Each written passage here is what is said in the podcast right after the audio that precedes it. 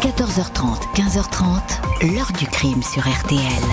Jean-Alphonse Richard. On pourrait dire en, quelques dizaines de minutes, elle a, complètement disparu de, partout. Euh, moi, j'ai peur qu'elle ait tombé sur quelqu'un de mal intentionné. Hein. Il faut y penser. Hein. On pense à tout d'ailleurs. Heureusement, on s'accroche à l'espoir qu'on va la retrouver, parce qu'on espère la retrouver. Mais euh, bon, le temps passe hein, et c'est difficile.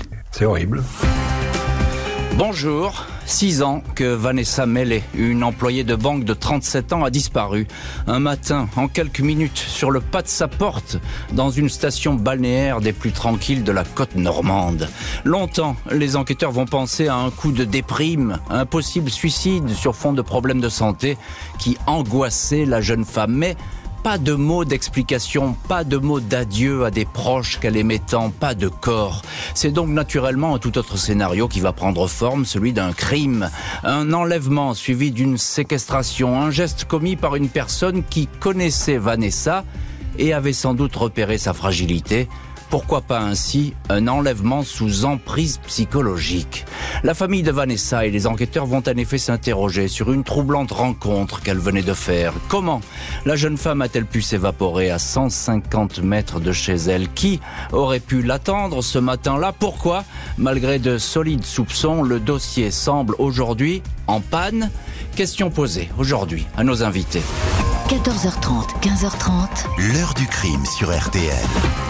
Aujourd'hui, dans l'heure du crime, la mystérieuse affaire Vanessa Mellet. À l'hiver 2016, cette jeune femme qui séjourne alors chez sa mère et son beau-père s'efface soudain du décor d'un village de la côte normande à une vingtaine de kilomètres de Caen. Ce mardi 6 décembre 2016, aux alentours de 10 heures, Annick Daigle, 67 ans, se réveille en sursaut dans son pavillon de Langrune-sur-Mer, station balnéaire touristique de la côte de Nacre dans le Calvados. Cette retraitée s'est rendormie après avoir été réveillée beaucoup plus tôt par sa fille Vanessa, 37 ans. Vers 6h30, 7h, elle l'a entendu se lever puis prendre sa douche. Elle s'est demandé ce qu'elle fabriquait. Annick s'est levée pour se renseigner. Elle a trouvé Vanessa qui s'apprêtait à sortir. La maman s'est étonnée car sa fille ne quitte jamais la maison aussitôt pour aller se promener. Elle a tenté de la dissuader en lui disant qu'il faisait encore nuit, mais la jeune femme ne l'a pas écoutée. Elle m'a dit je vais faire un tour et je reviens, témoignera Annick Daigle. C'est la dernière fois que je l'ai vue, il était environ 7h30.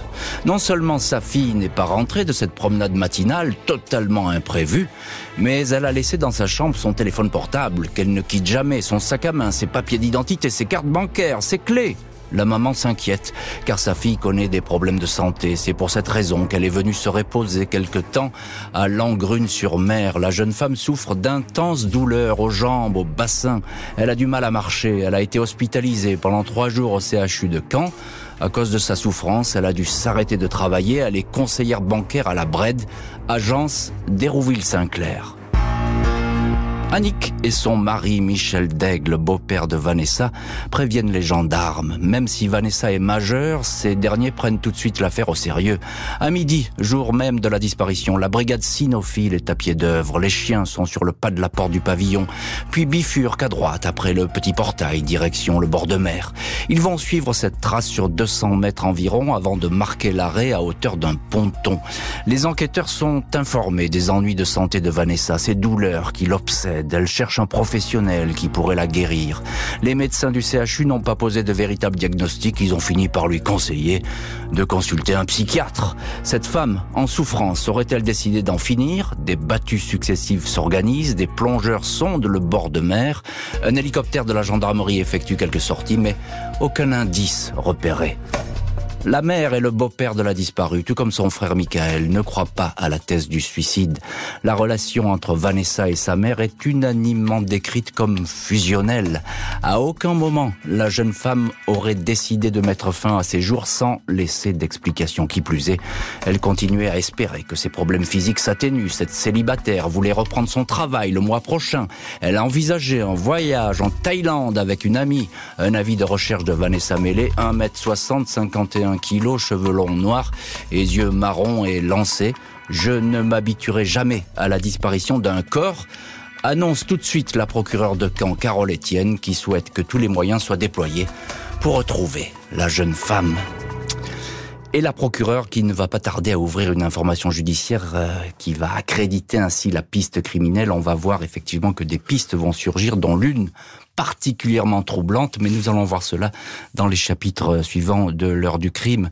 Comment effectivement une femme qui traverse certes une mauvaise passe, elle est, elle se dit en mauvaise santé, euh, comment cette femme peut être peut disparaître en quelques minutes ou en quelques secondes. Euh, bonjour Annick Daigle.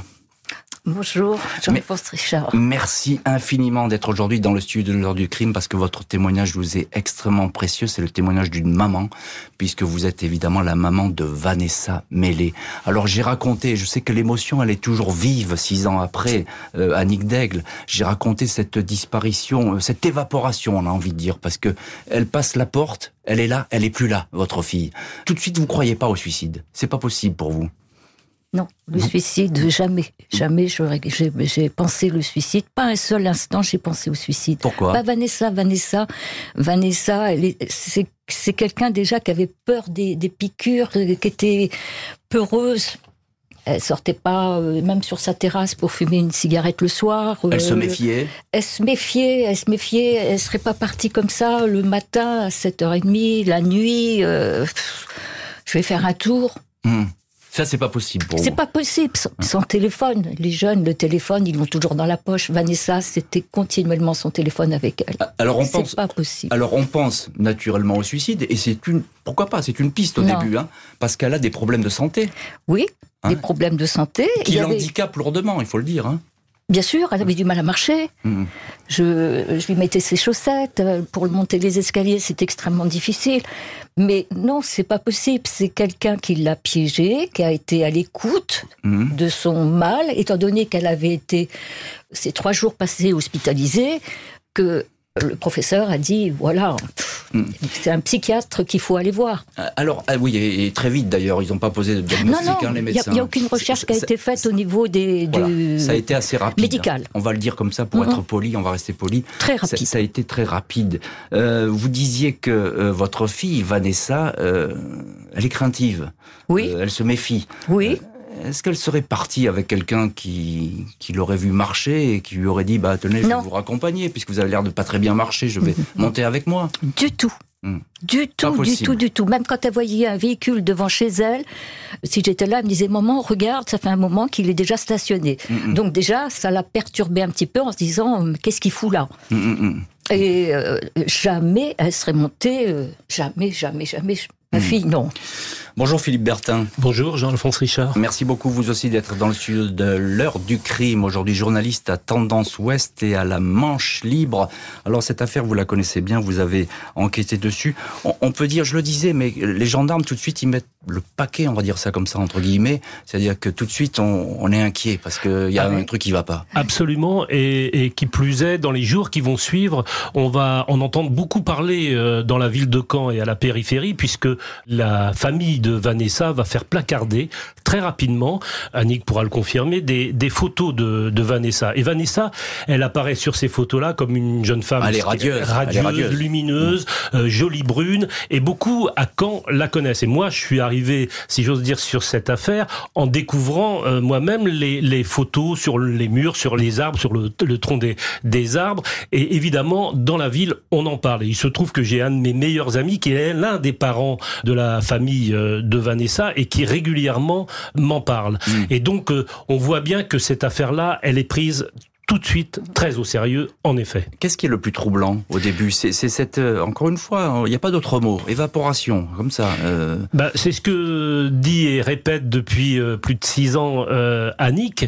Ce qui est troublant, c'est cette femme qui, euh, certes, a des souffrances, qui a mal partout, on va dire ça comme ça, qui est une maladie ankylosante mhm. et qui, tout d'un coup, part de chez elle. On est en décembre, il est 7h30 du matin, elle ouvre la porte il fait encore nuit sur, ce bord de mer. Et ce qui est troublant, c'est de la voir partir après qu'elle ait dit euh, je reviens tout de suite, ne t'inquiète pas euh, maman. Et on n'aura plus jamais de nouvelles. Et moi, quand j'ai commencé à enquêter dans cette affaire, euh, ce qui m'a frappé, ou en tout cas ce qui m'a interpellé et ce qui m'a fasciné d'une certaine façon, c'est le courage, la force des parents d'Annick, de, Michel Daigle, qui se battent et qui ah ben. depuis ne cessent de travailler sur cette histoire. Absolument. Et on, les remercie d'ailleurs d'être là, Annick, parce que vous avez mené un combat de tous les jours, hein, on peut le dire comme ça, qui continue encore aujourd'hui. Et sans vous, il faut bien le préciser, sans vous, cette affaire, elle serait sans doute peut-être aujourd'hui euh, dans un tiroir euh, en train de dormir. Bonjour, maître Véronique Demière Badache. Bonjour. Merci beaucoup d'avoir accepté vous aussi l'invitation de l'ordre du crime et d'être avec nous aujourd'hui. Vous êtes l'avocate donc de la famille euh, de Vanessa. Euh, je le disais, la, la, procureure de Caen, Carole Etienne, tout de suite, elle prend l'affaire au sérieux. Encore une fois, parce que il y a, y a danger sur une personne qui paraît vulnérable à ce moment-là.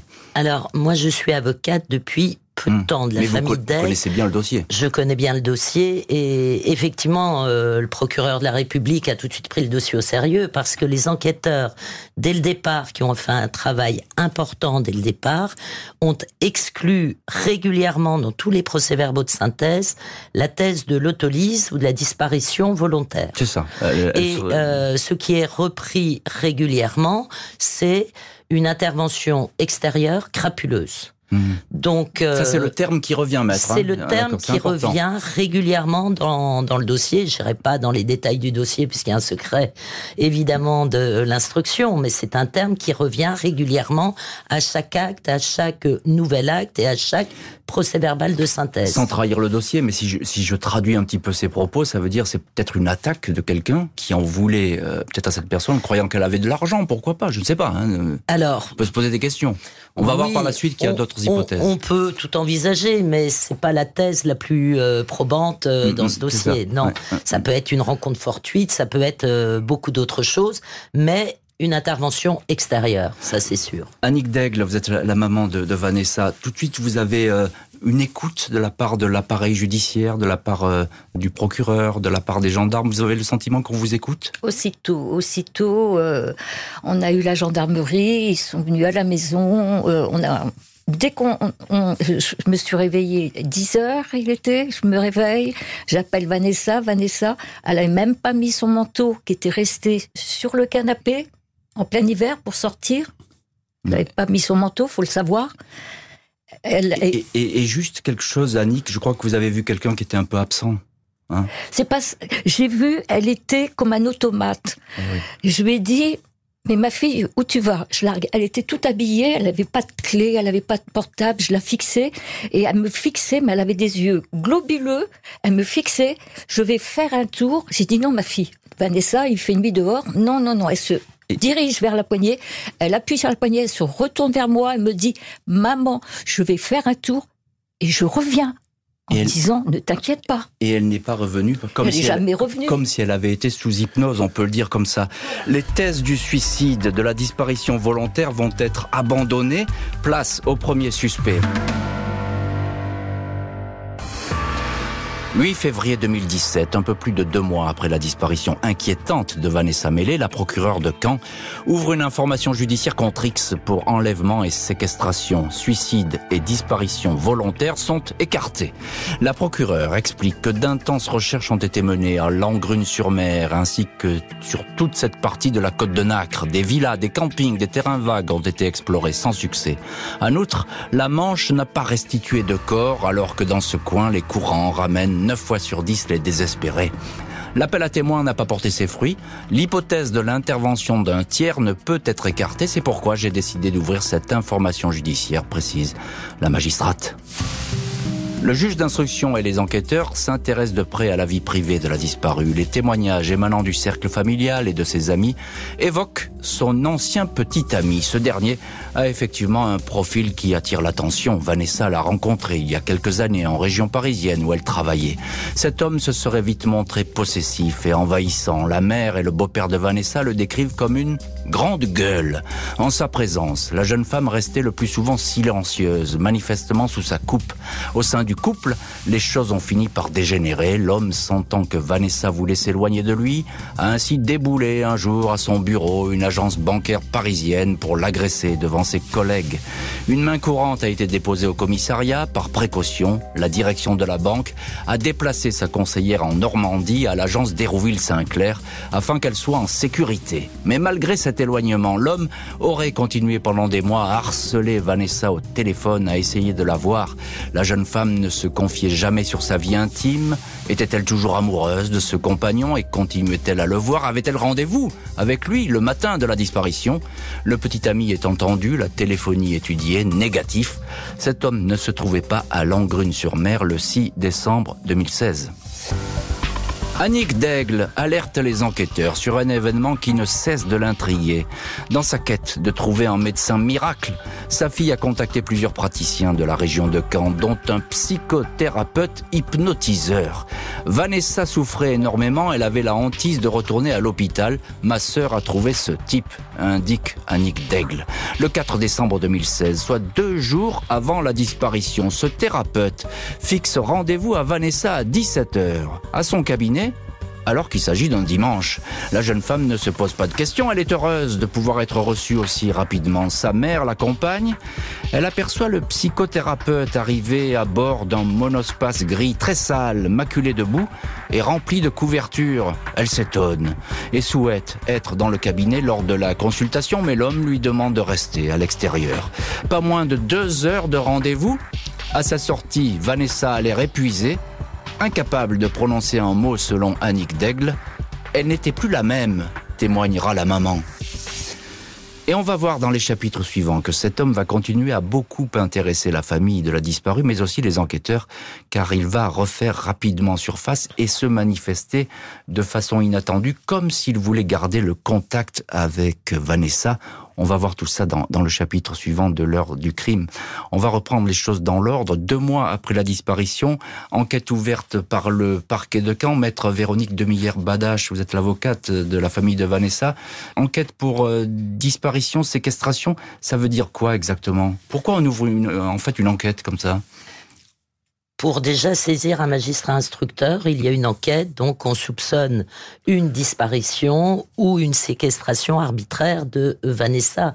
Nous n'avons ni corps, ni personne suspectée directement, donc c'est euh, le mode de procédure le plus adéquat dans... Et ça permet d'avoir plus de moyens aussi, je suppose, d'investigation. Absolument. Ça? Le hein? magistrat instructeur euh, envoie des commissions rogatoires à une enquête un service enquêteur, ce sera la gendarmerie, euh, la section de recherche de la gendarmerie de Caen qui est saisie. Au départ, c'était Douvres et très rapidement, ce sera la section de recherche. On passe à, l'échelon supérieur. À l'échelon supérieur parce que ces infractions sont criminelles. Voilà, Là, on passe sur euh, une enquête criminelle et non plus sur une disparition inquiétante. Euh, c'est bien de le préciser parce qu'on s'aperçoit qu'effectivement l'enquête elle monte en puissance. Hein. Absolument. donc voilà, on n'a pas laissé tomber parfois dans des disparitions. Bah, à un moment donné, on lâche l'affaire, on s'en occupe plus. Mais Et pour une jeune femme majeure, les services ont été euh, très réactifs parce que souvent on attend ben plusieurs semaines, voire plusieurs mois avant de diligenter une quelconque enquête. Oui, parce qu'un majeur, n'a pas été le cas. Un majeur, il faut le, il faut le signaler, un majeur est libre de disparaître euh, comme il veut et on n'est pas censé même le, rechercher. Absolument. Euh, Philippe Bertin, journaliste à Tendance Ouest et à la Manche Libre. Alors il y a les premières pistes qui se dessinent. Je parlais d'une première piste, c'est le petit ami. Absolument, qui est euh, refermé assez.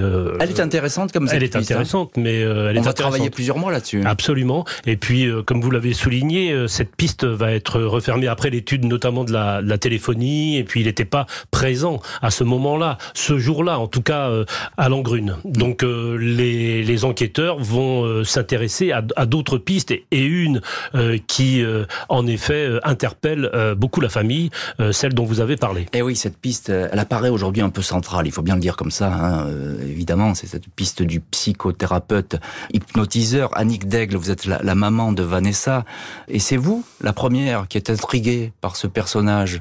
Elle a rendez-vous un dimanche, Vanessa, c'est ça? Elle cherche quelqu'un, hein. il faut, il faut qu'elle soigne absolument ses, ses, douleurs. C'est pas, pas tout à fait ça. C'est-à-dire, on avait trois jours hospitalisation, le 7, le 8, le 9 novembre, et puis après, d'après la réponse du professeur, psychiatre, elle avait plus de, de raison d'aller voir les médecins, mmh, puisqu'ils mmh. allaient dans le sens de ce professeur.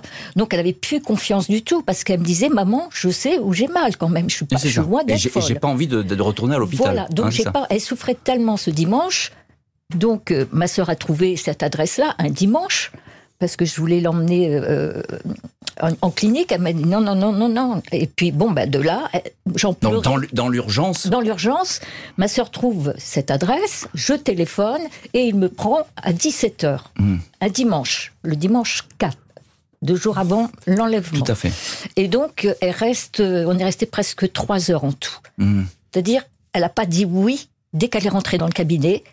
Elle était droite, nous a offert des chocolats euh, chauds et euh, il a mis une demi-heure pour la convaincre de rentrer dans le cabinet. Pourquoi elle était si inquiète? Parce que euh, ces gens-là, elle ne va jamais voir ces gens-là. Psychothérapeute, Elle les prend un peu pour des charlatans, c'est ça Voilà, c'est pas du tout son style de médecine, euh, D'accord. du tout. Ah, C'est important de le dire parce que moi je pensais qu'au contraire elle était Non. attirée plutôt par ce genre de Du médecine. tout, du tout. Elle n'était pas contente quand je lui ai dit, mais je lui ai dit, il faut qu'il faut que quelqu'un te Il soulage. faut trouver quelqu'un. fille. ouais. Mais Donc- si, si je peux me permettre, euh, si je peux me Philippe permettre, Bertin. Elle, elle avait consulté aussi pas mal de, de sur internet, sur l'internet, pas mal de, de sites euh, qui pouvaient expliquer son mal-être ou, ou pas.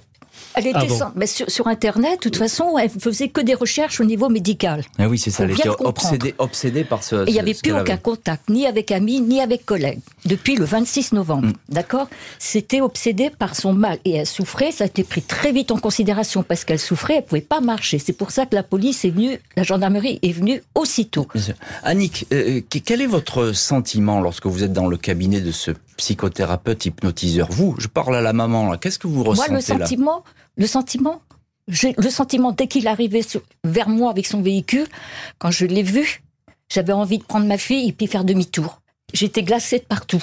J'avais un mauvais, Mauvais karma, un mauvais feeling, Voilà, ouais. mauvais. Hmm. Bon, ma sœur étant présente, on est rentré. Et euh, il s'est mis en avant pendant une demi-heure en disant j'ai soigné un tétraplégique, maintenant il marche comme vous et moi. C'est quand même effarant. Je, je lui dis mais où on va là? Hmm. pour qu'elle dise oui de la tête, pour lui dire voilà, l'impressionner. Et puis euh, voilà, vous, vous pouvez rentrer. Et elle a fait oui, elle a même pas fait oui, ou comme ça de la tête. Donc, elle est rentrée. Ça vous dites, ça va être très long. Ça va durer deux heures et demie, trois heures. Deux heures, deux deux- heures. deux- À parler, voilà, deux, enfermée. deux heures à parler enfermé. Donc, vous n'êtes pas présente, évidemment, dans ce- lors de ce face à face, de ce tête à tête. Mais décrivez-nous dans quel état est Vanessa à sa sortie, parce que ça, c'est stupéfiant. Bah, Vanessa, quand elle est sortie, il y avait plus un mot. Vanessa, elle était hagard. Il y avait plus un mot. Elle est sortie d'une extrême fatigue. On a mangé un- vite fait chez maman. Et puis de là, même arrivée chez maman, euh, euh, elle fatiguée, elle voulait se coucher, elle voulait se coucher? Ben, ma soeur a dit, mais non, tu peux pas aller te coucher. Il faut, il faut que tu rentres chez toi, Vanessa. Il faut que tu rentres chez toi. Elle avait du mal à descendre même les deux marches. Hmm. Votre fille, c'est pas la fille que vous connaissez. Mais pas du tout. Vanessa, c'est quelqu'un qui est avenant, c'est quelqu'un euh, qui est euh, pas du tout. Elle était dans la douleur. Elle, Hmm. elle était fixée sur sa douleur, Vanessa. Hmm, hmm, C'était sa douleur. Elle était fixée et il n'y avait pas de réponse à ce qu'elle avait. Donc ça- là, là, ça devient dramatique. Bien sûr, Psychologiquement, elle était quand même faible, elle était faible. Euh, d'accord? euh, Mais elle n'était pas folle. Philippe Bertin, euh, il a pignon sur rue, cet homme. hein. Évidemment, on va pas le citer. etc. Il a pignon sur rue, euh, il diffuse beaucoup de posts euh, et il se met en avant, il se met en, en lumière sur l'internet et euh, il est euh, souvent photographié d'ailleurs très entouré. Euh, il fait valoir ses méthodes, euh, il anime des ateliers de d'hypnose avec d'autres. Et moi aussi, ce qui m'a intéressé, mais on peut peut-être y revenir un peu plus tard, c'est aussi la nébuleuse qu'il y a autour de ces pratiques. On va en parler. euh, on va continuer d'ailleurs à parler de cette piste puisque elle existe et il faut essayer de la défricher aujourd'hui.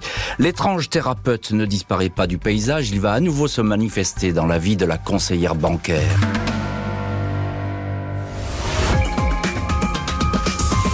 Je pense qu'il y a eu des loupés. Ils ont déployé beaucoup de, choses pour la recherche. Mais on ne doit pas s'arrêter comme ça, on doit continuer. Il faut donner euh, une réponse à cette énigme. On ne peut pas laisser des gens comme ça seuls. On peut gratter encore, il y a toujours à gratter. On peut trouver quelque chose. Aujourd'hui, dans l'heure du crime, retour sur la disparition décembre 2016 en Normandie de Vanessa Mellet, 37 ans, célibataire, jamais retrouvée. Deux jours avant de disparaître, elle a consulté un psychothérapeute hypnotiseur. Elle était sortie toute chamboulée de ce rendez-vous. L'homme va réapparaître. Les enquêteurs se penchent sur la piste du psychothérapeute hypnotiseur, autant plus que Annick Daigle, la maman de Vanessa Mellet, affirme que ce praticien n'est pas resté au seul rendez-vous du dimanche 4 décembre. Le lendemain, la veille même de la disparition, sa fille avait rendez-vous chez un kinésithérapeute à 16h30. Annick et sa sœur l'ont accompagné et l'ont attendu dans le cabinet. En sortant, la mère et la tante ont eu la surprise de voir stationner sur le parking le monospace gris de l'hypnotiseur. En voyant les deux femmes, l'homme aurait démarré et quitté les lieux. On s'est regardé avec ma sœur et on s'est dit Qu'est-ce qu'il fout là, lui? Annick Daigle ajoute que sa fille n'a pas réagi à cette vision. Elle a gardé la tête basse et est restée inerte. La mère s'interroge, comment cet homme a-t-il su que Vanessa se trouvait à cet endroit? Et pourquoi voulait-il la revoir?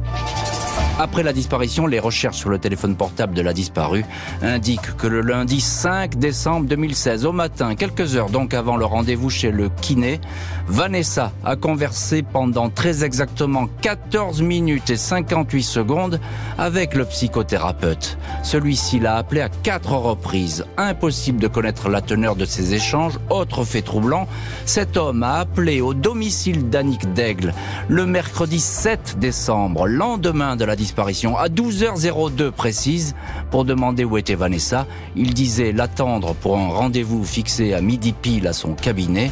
Pourquoi l'hypnotiseur a appelé au domicile alors qu'il avait le numéro de portable de Vanessa? Les gendarmes entendent à trois reprises cet homme, aucune charge retenue.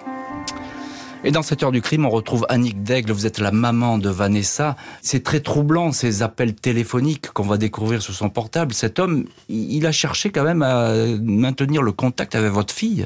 Après ce rendez-vous, il était toujours là finalement pendant deux jours. Il faut savoir qu'il y a eu quatre échanges euh, téléphoniques entre Vanessa et cet homme-là. Euh, les deux premiers échanges, c'est Vanessa qui appelait ce psychothérapeute, lui rappelle la troisième fois, mhm. la rappelle sur son portable, et elle, elle rappelle après, en dernier.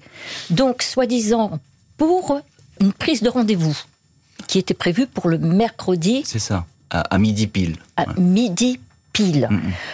Une chose aussi, c'est euh, ça, c'était le, midi, quoi, mhm. pour euh, les échanges téléphoniques.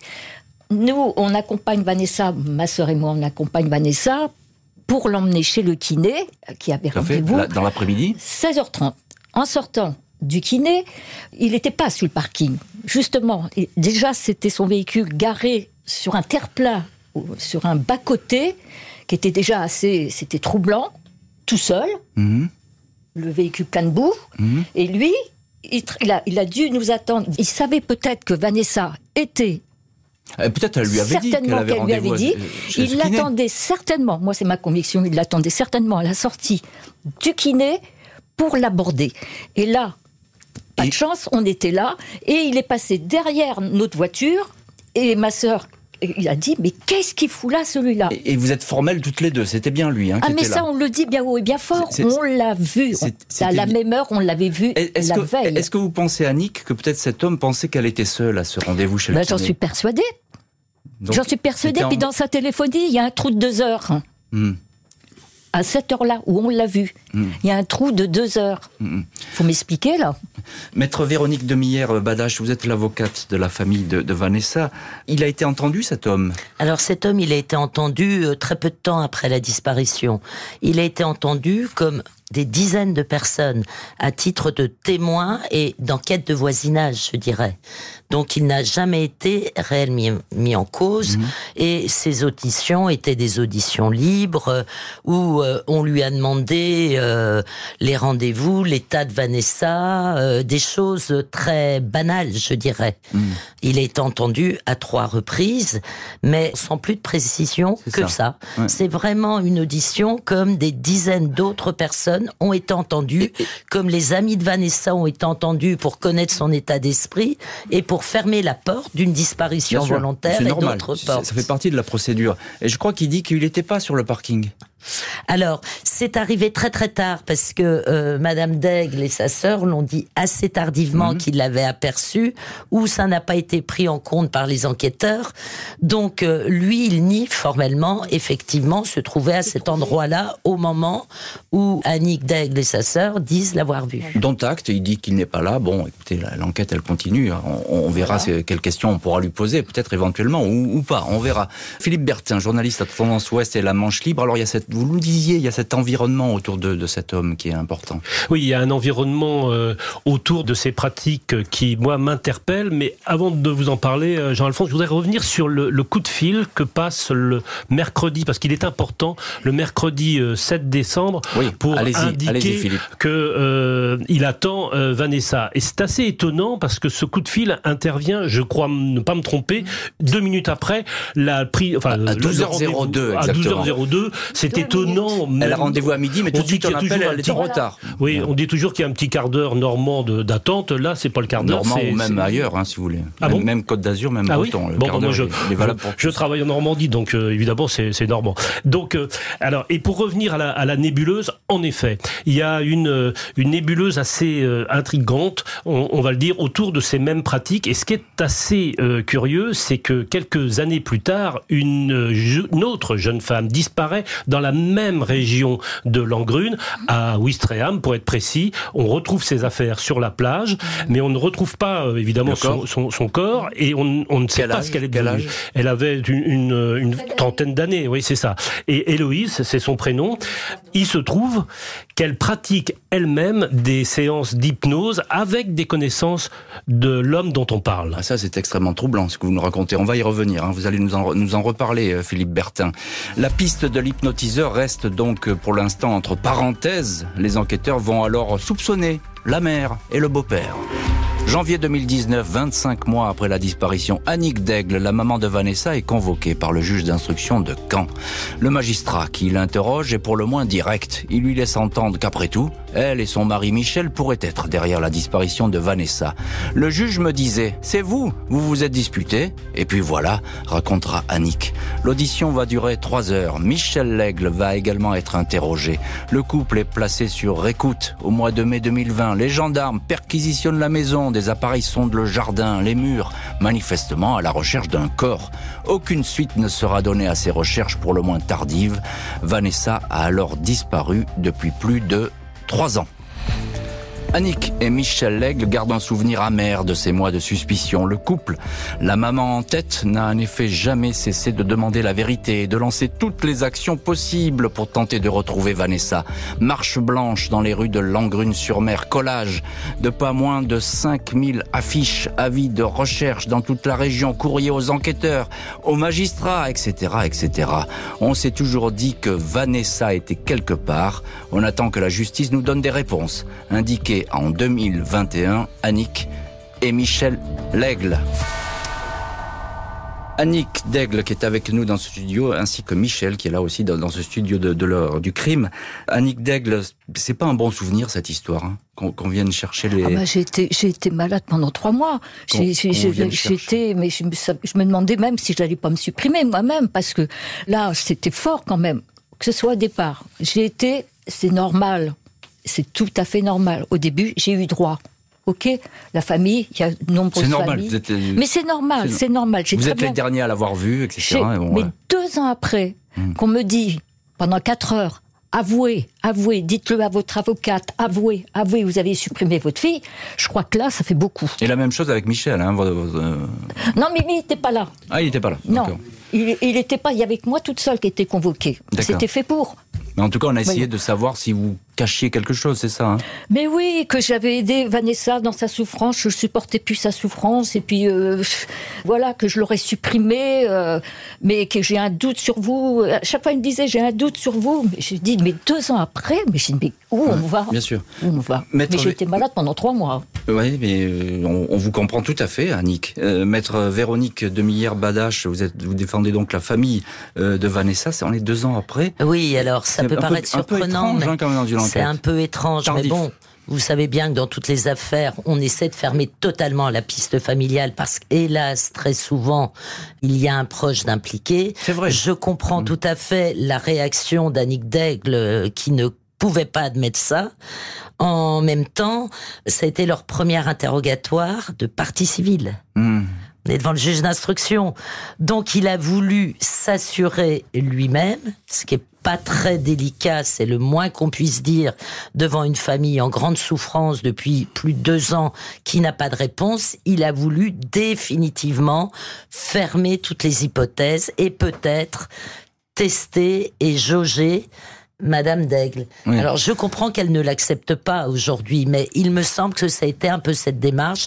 Il aurait été peut-être judicieux de ne pas attendre deux ans, deux ans et demi pour faire ces choses-là, pour ne pas laisser cette famille dans la souffrance et raviver une souffrance euh, qui est trop présente. La parenthèse est fermée aujourd'hui avec cette histoire. hein. La Euh, parenthèse a- est fermée, la, la piste Voilà. familiale, sûr, ils ont non, eu leur mais- jardin retourné, tout a été vérifié, il n'y a plus aucun doute sur la piste familiale, même familiale élargie. Philippe Bertin, journaliste, Mm. Tendance Ouest et La Manche Libre. Vous nous aviez dit tout à l'heure qu'il y avait une autre jeune femme qui avait disparu dans ce même secteur, on va le Ah, dire comme ça. Et absolument. Qui, et, et qui aurait pu aussi être en contact avec euh, la fameuse personne dont on parlait. Alors, je ne sais qui- pas si elle a été en contact direct avec cette personne. Ce qui est sûr, c'est qu'elle a été en contact avec un autre praticien du même secteur qui, pour la petite histoire, a ses bureaux quasiment dans le même bloc d'immeubles euh, du côté de d'Hérouville-Saint-Clair à l'époque, et qu'on retrouve l'un et l'autre, on les retrouve participant de façon conjointe à des séances, à des initiations, à des ateliers, y compris d'ailleurs dans un bistrot de Caen où ils animent, ou en tout cas l'un l'un des deux anime une, des ateliers. Ils font ce qu'on appelle, enfin ce qu'ils avancent comme étant de la conscience vibratoire. Je sais pas ce que ça veut Je dire. sais pas moi non plus. Euh, mais en tout cas, ils, ils- mettent en, avant euh, cela. Et ce qui est très troublant, tout de même, c'est que cette nébuleuse, qui ne s'arrête pas d'ailleurs à ces deux personnages, va au-delà et avec ces mêmes pratiques. Et il se trouve qu'en effet, une des jeunes filles qui euh, pratique ce genre de choses, elle aussi disparaît Et- à trois ans d'intervalle. Et, et- et qu'est-ce qu'elle est devenue cette enquête? On le sait aujourd'hui? Pour euh, ce qui me concerne là, j'ai pas enquêté. Annick, je vous, ne sais pas. Annick, vous aviez parlé de cette C'est Euh, fille euh, Héloïse, elle, est, elle a été euh, fermée, hein, la piste. hein. D'accord. Euh, je, Il n'y a reviens, personne derrière pour pousser. je reviens d'un mot sur la souffrance. c'est un dossier qui, qui, qui est, Qui est- qui est fini. Qui, qui est fini, d'accord. ok. Excusez-moi, Jean. Alors, je reviens d'un mot Un sur mot. la souffrance vécue euh, lors des, des interrogatoires par Annick et, et sa famille. Il faut savoir que Annick et euh, Vanessa sont vraiment, de toute façon, une mère et une fille fusionnelles. Et ça, c'est très touchant et ça, c'est très marquant et très frappant quand on l'entend, quand on, on est aussi chez eux, chez Annick et Michel. Et il se trouve que moi, j'ai vu la grand-mère de Vanessa et c'est la même chose. C'est une sorte de, enfin, c'est une fusion incroyable. Une mère et un beau-père qui ne veulent pas baisser les bras, ils vont demander toute une série d'actes au juge. La mère et le beau-père de Vanessa ont fait appel à une nouvelle avocate, maître Véronique Demillère Badache. Des actes n'ont peut-être pas encore été sollicités, il y a encore une marge de manœuvre, estime l'avocate dans Camp Actu, ajoutant que dans tous les cas de figure, Vanessa, c'est une certitude, ne s'est pas suicidée. Et effectivement, c'est une enquête ouverte, il faut bien le préciser, pour enlèvement et séquestration. Euh, Maître Véronique euh, Demillère-Badache, euh, la justice est à l'écoute dans ce dossier? Alors la justice Elle est- reste à l'écoute parce que... La dossier- justice reste à l'écoute. Il y a eu un blanc où rien ne s'est passé depuis euh, au moins 18 mois. Aucun service d'enquête n'était encore saisi, donc le dossier était à l'arrêt. Un nouveau service d'enquête, là, vient d'être saisi, tout du moins pas un nouveau service d'enquête, le même, mais avec peut-être d'autres enquêteurs. Et ce dossier va être réétudié et on espère qu'il va en sortir quelque chose Mm. de positif et des réponses, surtout des réponses. On l'espère aussi, et puis on est là aussi pour le répéter, et puis euh, essayer de, de- effectivement que cette affaire bouge.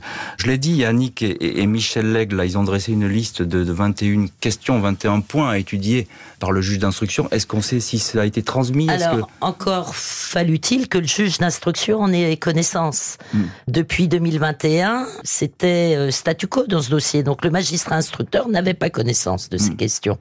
Le magistrat instructeur avait dit à mon ancien confrère de transmettre. Je ne sais pourquoi ça n'a pas été fait. Le magistrat instructeur ne souhaitait pas recevoir les époux d'aigle. Mhm. Je ne sais pas pourquoi cela lui appartient.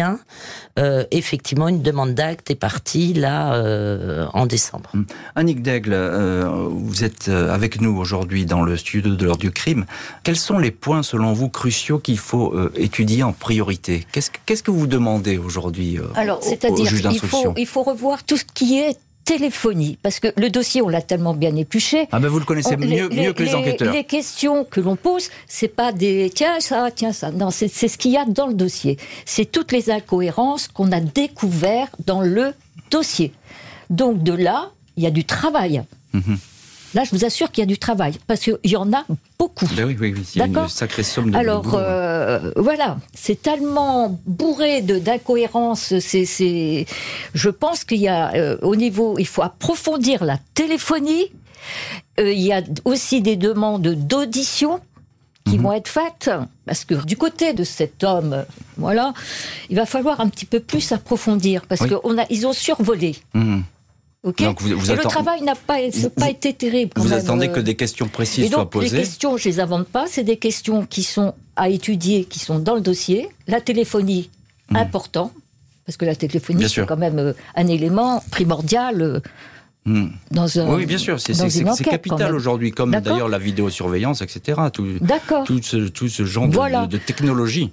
Bien sûr. Donc là, on a l'espoir, on a l'espoir, parce que ça fait quand même deux ans et demi que le dossier était inactif. Il était en panne, votre dossier. Et donc là, on, allait, il était en, panne, et c'est comme une voiture en panne, et bien la voiture est en train de repartir. Et il est remis maintenant dans les mains de l'enquêteur, et donc on a quand même Enfin, sérieux espoir. Moi, vous, reprenez espoir là. Hein, de toute façon, l'espoir, il a toujours été là. Je sais, je sais, et vous le portez bien et vous, et vous le répétez.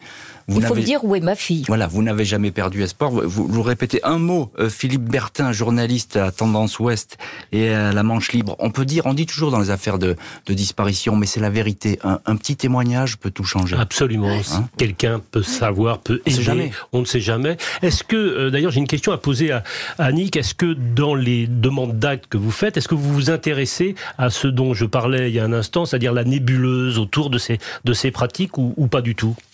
Bah, c'est-à-dire que là, pour le moment, c'est-à-dire les, demandes d'actes qui faites actuellement sont euh, la priorité même là, aujourd'hui. Après, on pourra intervenir sur ce qu'il y a autour. Et euh, là, on, a, des choses qui sont vraiment euh, précises et des réponses que Annick, il faut, il faut le, le, répéter, votre priorité, la priorité de la famille. Vous êtes la maman de Vanessa, la priorité c'est de de savoir ce qui s'est passé. Hein, et, de, savoir où est Vanessa. Tout à fait. Ça, c'est ce que vous cherchez. Hein, c'est le, bah, but absolu. Où est ma fille mhm. Où est Vanessa mhm, mhm. S'il l'a mise quelque part, si elle est, où elle est Parce qu'il faut bien. je veux pas penser au pire, parce que là, c'est dramatique, là, je m'écroule. J'ai toujours l'espoir de me dire, elle est peut-être quelque part. C'est ça qui vous fait tenir debout, Annick bah, C'est ce qui me porte. Et puis, euh, tous les jours, c'est tous les jours. Moi, c'est Vanessa qui me porte. Je vis avec Vanessa. Et c'est elle qui me, qui me pousse. Hmm. Vous, vous avez... C'est ça. Dans moi, c'est Vanessa. Il y, a chaque jour l'espoir que vous ayez peut-être un, coup de fil qu'on vous dise, etc., que les ah choses ah soient je, je, je, pars pas en vacances. Moi, j'ai toujours espoir de, de, à la porte ou un coup de téléphone. Je note tous les jours les appels téléphoniques. Hmm. Tous les jours, j'ai des dossiers et je note. Je note. Je me dis quelquefois que j'aurais un, téléphone que Vanessa m'aurait appelé six ans après, même encore maintenant. J'écris tous les jours. J'ai des petits carnets. J'en ai plein de petits carnets. J'ai une trentaine de petits carnets et j'écris tous les jours. Hmm souhaiterais dire un dernier mot. Les dossiers de disparition comme celui de Vanessa, où au bout de six ans il ne se passe rien, pâtissent terriblement de surcharge de travail des magistrats instructeurs qui laissent tomber ces dossiers parce qu'ils n'ont pas le temps et ils passent à d'autres dossiers. C'est dramatique. Je voulais faire passer ce dernier message. Eh bien, espérons que le dossier de, Vanessa Mélé aboutisse et que, effectivement, euh, pour vous, Annick, euh, on ait la vérité euh, sur cette histoire. On l'espère vraiment de tout cœur. Merci beaucoup, Annick Daigle, Philippe Bertin et maître Véronique Demillère-Badache d'avoir été les invités de l'heure du crime. Merci à l'équipe de l'émission. Justine Vignot, Marie À la préparation. Boris Pirédu était à la réalisation. L'heure du crime, présenté par Jean-Alphonse Richard sur RTL.